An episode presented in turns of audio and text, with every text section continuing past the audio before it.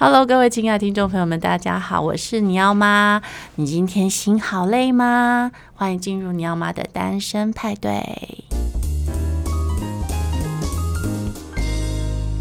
今天我们很荣幸邀请到心很累的编辑周彦彤，他要来为一套书申冤。我们欢迎步步出版的彦彤。大家好，我是彦彤。对，心很累，然后眼神死这样子。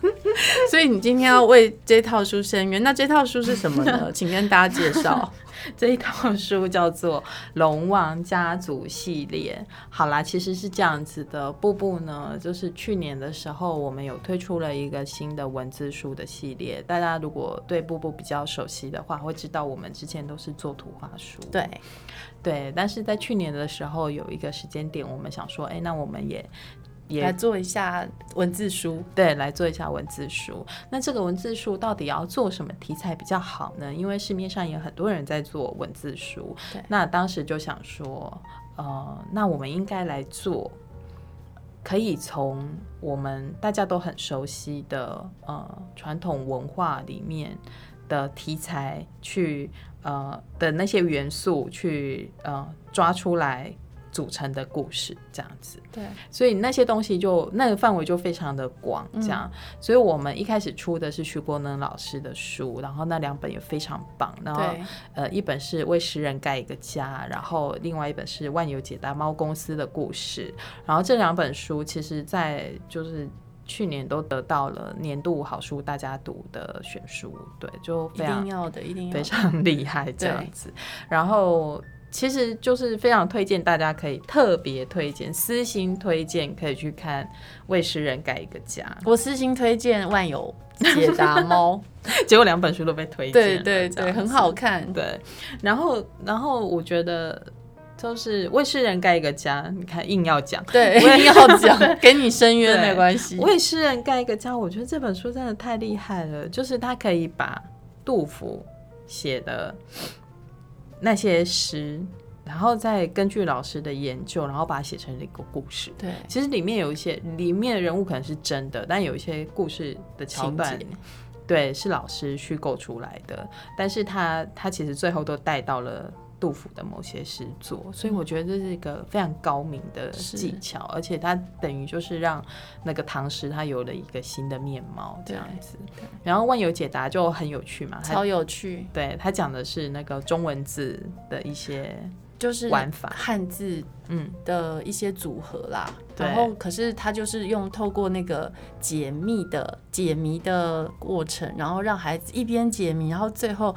学到不小心就学到国学常识，真的很好看。因为我们家尼奥是英文人，就是堂呃表妹说她是英文人，然后所以她其实看不太懂中文书，更不要说什么国学常识的，一点国学常识都没有。嗯、但他我只念了开头给他听之后，他就自己跑去把书稿读完，因为真的很那个，就是他写的故事的方式就是。就是绝无人场，然后就是四只猫，嗯，然后他们就是在有点像是侦探社这样子，对对，然后就帮你解答所有的谜题，所以真的是超有创意的，我觉得，对对，就是非常有趣的，非常推荐给小学大概三四年级以上的小朋友可以就可以看了，就可以自己读。嗯，对，这套书大概都是设定在这个年龄层。然后，所以我们我们今年的时候，就其实从今年一月份的时候就开始推出了一个新的系列，嗯，是由管家琪老师所写的故事，叫做《龙王家族》。那这个故事为什么会有这个故事的起源也，也也很有趣。就是我们总监啊，就是在呃几百年前，他有一个。他有，他其实有个想法，他想要找一个人把龙生九子的这个故事，呃，把它写成那个童话这样子。可是那时候都一直没有找到对的人，人对，然后就一直也没有写出来。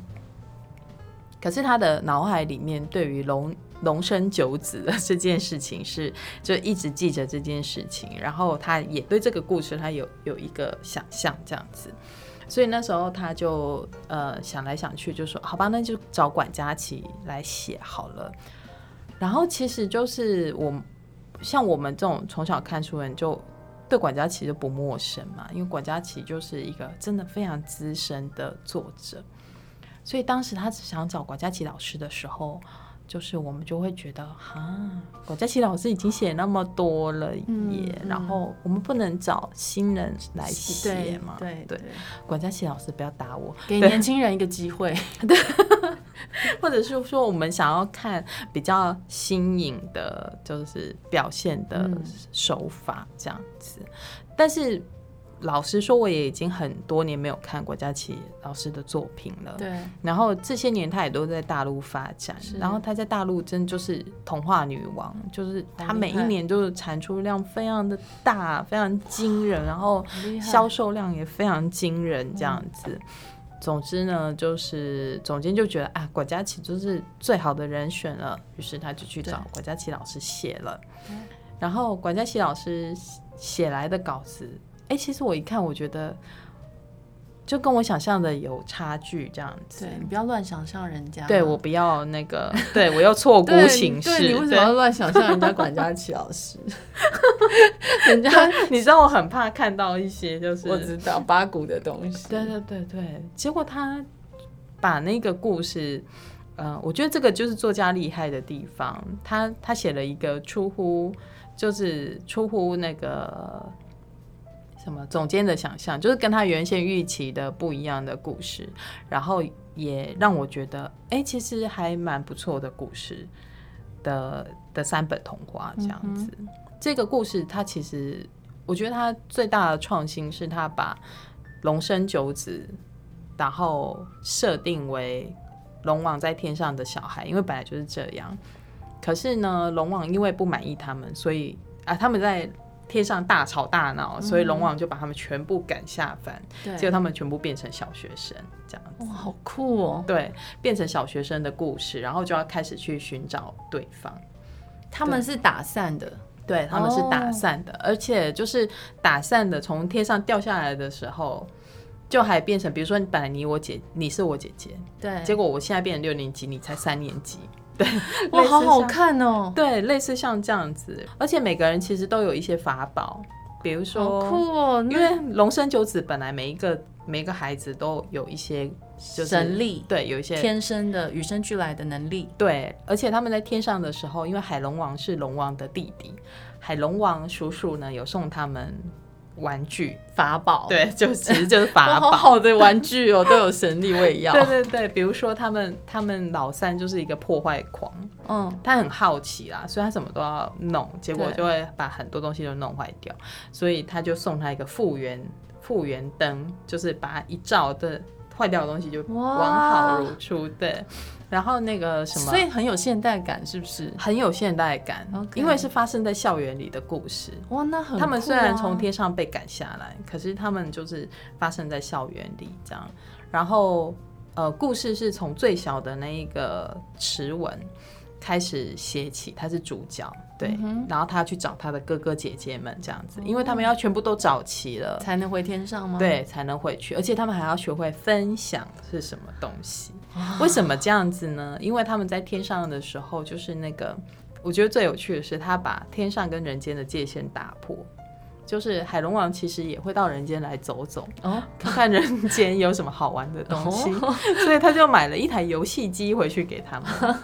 对，然后搭配一个大盒子，就是电视，嗯，才能玩这样子。于、嗯、是他们就为了那个游戏机就大大出那非常写实啊！这就发生在每个人家里嘛。对对对对，然后他爸就气死了，于是就把他们就说：“你们通通给我下去。”很好看，这让我真的想到希腊神话，哎，就是宙斯与他们那一、嗯、一家子人，然后就是每天就是争吵不断，然后七情六欲，就是说神界一样嘛，他们跟我们人是一样的，嗯、所以这很好玩，很好玩。然后他他们变成小学生之后的遭遇就也很好笑，就是因为他们不了解人世间的生活吧，对对对对对对。然后所以他们就在那个呃。中间第二集的时候有一段最好笑，就是他们有一个神隐龙，就是那个那个龙，其实平常是如果我们看那个香炉上面或香炉角上面有那个龙的形象，嗯、其实就是它，对，它就是酸妮。然后那个酸泥他已经六年级了，可是他其实不是最大，但是他下来他就变成六年级，然后他就很衰，因为数学都不会，什么都不会，功课很困难，然后被老师抓去那个图书馆罚写这样子，对。然后他们就会说，呃，因为在老师的设定里面，仙人会常常到人间来逛就对了，然后他就说。等我回去的时候，我一定要写一本指南，就是下凡要谨慎 不然的话，你看，就是因为现在的下凡已经跟以前不一样了，对对，然后你变成小学生就更惨了，超惨，对，超惨，就是也是一本替小学生伸冤的书，对，就是说什么都不会，然后他们，然后还有一个设定很棒的是，他们每个人都有一个保姆。因为他爸爸怕他们赶下来之后不会嘛，就是需要照顾，对，所以像有的人的保姆是貔貅，然后这个核算你的保姆，他们都是神兽，是白泽，然后白泽是传说当中最聪明的神兽，然后大家就说，那你把那个数学题拿回去叫白白泽帮你算就好了，然后就说我已经问过，他不愿意。好好笑哦！对，所以就是就是他有一些真的非常好笑的桥段，然后我觉得他把那个传统的元素跟现代小学生活结合得非常的好，嗯，对，所以让这个故事看起来，它就是你不会觉得很枯燥，然后小学生的那些活动啊，比如说有户外教学啊，然后比如说有。有什么拔河比赛啊，然后有演讲比赛，他把这些东西全部都放进去，放进去，然后他们都变成故事很关键的线索。嗯、对，那我觉得这个就是他写作上面很很高明的地方，嗯、不容易耶。对，然后他就是把这些题材都运用的非常的好。对，他应该就是真的就是一个长期写作者，呃重点是他动作很快，专业。对，专业，这就是专业。对，但就是说，其实。呃，管家琪老师他还是不免会加一些，就是比较有教育意义的内涵在里面。我觉得可能桥梁书，这算桥梁书吗？对对，桥梁书可能比较对比较有这样对有这种空间，所以它其实里面还有一个，就是横横贯三本书整个系列的一个中心主旨，就叫做“龙生九子，个个不成龙”。还是龙生九子，各个不同，就是其实是有两种说法。可他们在天上的时候，爸爸都一直说，一直跟他们讲说，龙生九子，个个不成龙，就是你们每个不成才的家伙。嗯嗯、可他们下凡了之后，在人间同学，嗯，有一个跟他们很要好的男生，嗯、而且也知道他们身份的男生，告诉他们说，没有啊，还有另外一个说法叫龙生九子，各个不同。就是说，每个孩子都有不一样的那个特质啊。这个是俗语吗？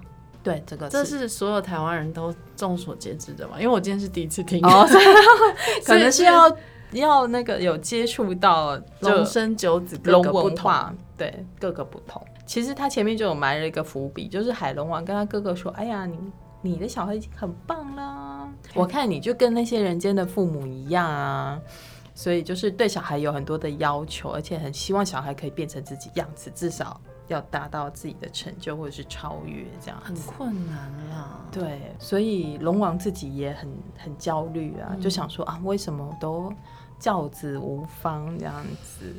对，原来神也有这样的烦恼。对，所以他就他就这个龙生九子，各个不成龙的这句话，或者是各个不同这句话，就变成。就是整个故事的关键这样子，那小朋友他们也会就是在这个过程里面，他就会想说，爸爸为什么要这样子对我们？嗯、我们回去天上的时候一定要告诉他，还有另外一句话，很委屈的小朋友们，对对，就很委屈的小朋友。那其实后来管家齐老师他自己在后记里面，他就有提到说，小时候他爸爸妈妈就是把他们每个小孩都取了那个小名，所以他的小名是小凤。嗯，然后他还有哥哥叫小龙，弟弟叫小林，这样子，嗯、其实就是凤，呃，龙凤归林之类的，就是神兽。然后他就觉得，哎，小时候他其实也就是被赋予了这个，这个就是。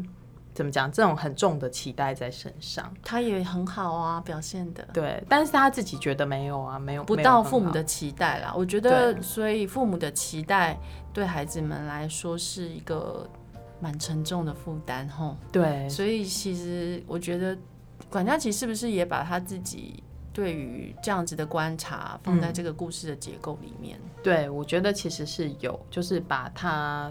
他对于那种父母，因为后来他自己也变成了妈妈嘛，嗯、所以他就他当妈妈的时候，他就会觉得，如果我可以跟我的孩子好好的相处，然后让孩子开开心心的长大，那就是我人生最大的成就。真的，对，所以，所以他其实就是有写这个故事，他有一点在就是反思，等于就是说把爸爸妈妈他接受曾经接受到爸爸妈妈的那个期待，跟他自己成为父母之后。嗯的反思加在一起放到这个故事里面，我觉得那这样听起来其实也很适合像我们这种没有读过嗯龙生九子故事的大人看呢、欸。对，因为其实这个算是它算民间信仰吗？不算，它不算，它算神话。神话，呃，是中国中国中国神话。对，那其实像我也很陌生。可能可能希腊神话还比较熟悉一点，所以我觉得大家可以去看看东方的神话，然后然后去里面有一些价值观，然后我们去反思我们自己。那在对待孩子的部分，我真的觉得大家一定要训练自己把期待减少，因为孩子他们真的有他们自己要走的路。那个路不要强加在他们身上，硬要他们往右往左，其实他们自己可以走得很好，说不定他们会飞呢。所以，所以你不要画那个界限给他们，那也不要任意的去评价孩子好或不好。那他，因为你你的一句话在他心中的分量是很重的，父母亲的否定是比任何人的否定都还要来得更，嗯，更是残酷的。所以我认为，就是建议各位父母亲。当然，如果可以的话，尽量就是说好话，嗯，对孩子就是好听的话多鼓励。然后，呃，如果说真正需要引导的时候，呃，也可以就是呃，用孩子的高度去跟他沟通。那我觉得这是我们大人来看童书的时候可以学习到一些东西，对，因为很多。成人书里面，成人的世界里面是不会提到这些东西的，真的。所以我，我我觉得能够跟孩子一起同看一套童书是很幸福的事情。对对，那所以我刚刚听燕彤这样介绍的时候，我觉得《龙生九子》这个系列它的原创性很高，嗯，然后它的整个趣味性，还有它的整个角色塑造上面都非常的精彩。对，而且我们其实这次有请到那个呃国立历史博物馆的一个，就是他算是导览员吧，然后他有帮我们就是写了，就是后面有一个小小的、很小的、简单的附录，就是每一集出现的那些龙。就是龙的孩子，他们实际上在我们的日常生活里面，它的由来是什么？然后它实际上在我们日常生活里面，它有可能会出现在什么地方？那它的功能是什么？很。等于就是一个知识的介绍，这样。对，就等于说孩子还可以再延伸到生活之中。对，那就让我想到屋顶千秋啦。屋顶千秋也有异曲同工之妙，就是后面也是呃，他也是介绍了我们在生活上会看到建筑物上面、屋顶上面的一些辟邪物。对。写物，然后你就可以带孩子们读完书，书里面的故事非常有趣之外，你还可以再增加他们对自己生活的世界，呃，有更多的认识。所以我真的觉得《龙生九子》这套被彦彤讲完之后，就很想要 买来看一看哎。所以大家真的不要错过这套桥梁书，因为。嗯，我们今天来深渊的意思就是说，太少人注意到它了。对，不，世界上不是只有那几套桥梁书好吗？而且它插图真的超漂亮的。这次的插图你要不要说说看？这次的插图我们是请的，也是一个资深的插画家，嗯、然后邱千荣老师。然后他这这几年的作品比较少一点，嗯、然后他现在自己也是小学生的妈妈。嗯嗯嗯。对，所以他在里面那捕捉那个小学生的神韵啊什么，还有就是说。我觉得可以把人画的好、画的可爱的画家真的不多。对，然后千荣就是其中一个。我觉得他可以真的把小孩子画的非常的可爱，然后一看就是啊，这是你女儿这样子。对，所以他是以他，所以他是以他女儿为蓝本吗？我觉得，我觉得某部分是哎、欸，尤其是那个主角，然后。还有就是说，他在处理这一套书的时候，他不是简单的插画，就是我们一般做插画的话，大概插画家他就是画几幅，我们穿插在画里面。可是他这一次做的时候，他从那个书一打开的第一幅画，他就开始讲故事了。所以他第一第一集的时候，他就做了，他就营造了一个气氛，就是你会看到那个天上的云变色啊，然后再翻到下一页的时候，一个。一个跨页的图，就是那个海浪汹涌啊，然后在下一下一页到目录页的时候，就是那个天上的星星掉下来了，这样，然后就进到故事里。那其实你在还没有看故事的时候，你就会想说，好想知道发生什么事了，这样子，嗯，听起来很精彩。对，然后到第二集的时候，因为大家看了第一集已经知道，就是有小龙就是到人间来，然后他们平常在家里是龙的样子，出门是小学生的样子，人的样子。对，所以那个书一打开的第一第一页就是那个小龙刚睡醒的样子，然后在第二个跨页就是他的保姆貔貅跑出来，就是好像问他要不要吃早餐还是什么，嗯、然后第三页就是人形的保姆站在门口，然后目送那个小学生出门这样子，所以他其实就是在前面。有有一点像那种片头曲，对耶，听起来我我刚听你在形容的时候，我就觉得它很像电影了，就是它有那个很清楚的人物角色的塑造，然后就是呃每一个都好像很有多 很多故事可以延伸，然后他的性格啊什么的，那我觉得这不容易，它有很强的戏剧的结构在里面，对对，那不愧是管家齐老师哎，对，然后因为。因为又我觉得就是你帮这个作品找到一个很好的画者，然后他他也懂这个故事，然后他有他用他自己的诠释的方式，让这个故事变得就是更精彩这样子。对，所以到第三本的时候，他就把里面有集合到的，前面有集合到的小孩，他设计了一个他们去上学的情景，下雨天去上学的情景。看到那个图就觉得哇，这是杰作这样子。哇，好想看一下。那你自己觉得这本书卖的不如预期的原因是什么？卖的不如预期哦，我觉得，嗯，我就要让你深渊一下。我觉得我们就是，可能是我们在，因为我们的读者群可能也是比较读绘本的读者群，嗯、对，对，所以我们可能还没有真的找到能够呃去阅读文字书的这一群人人，对，那可能需要在。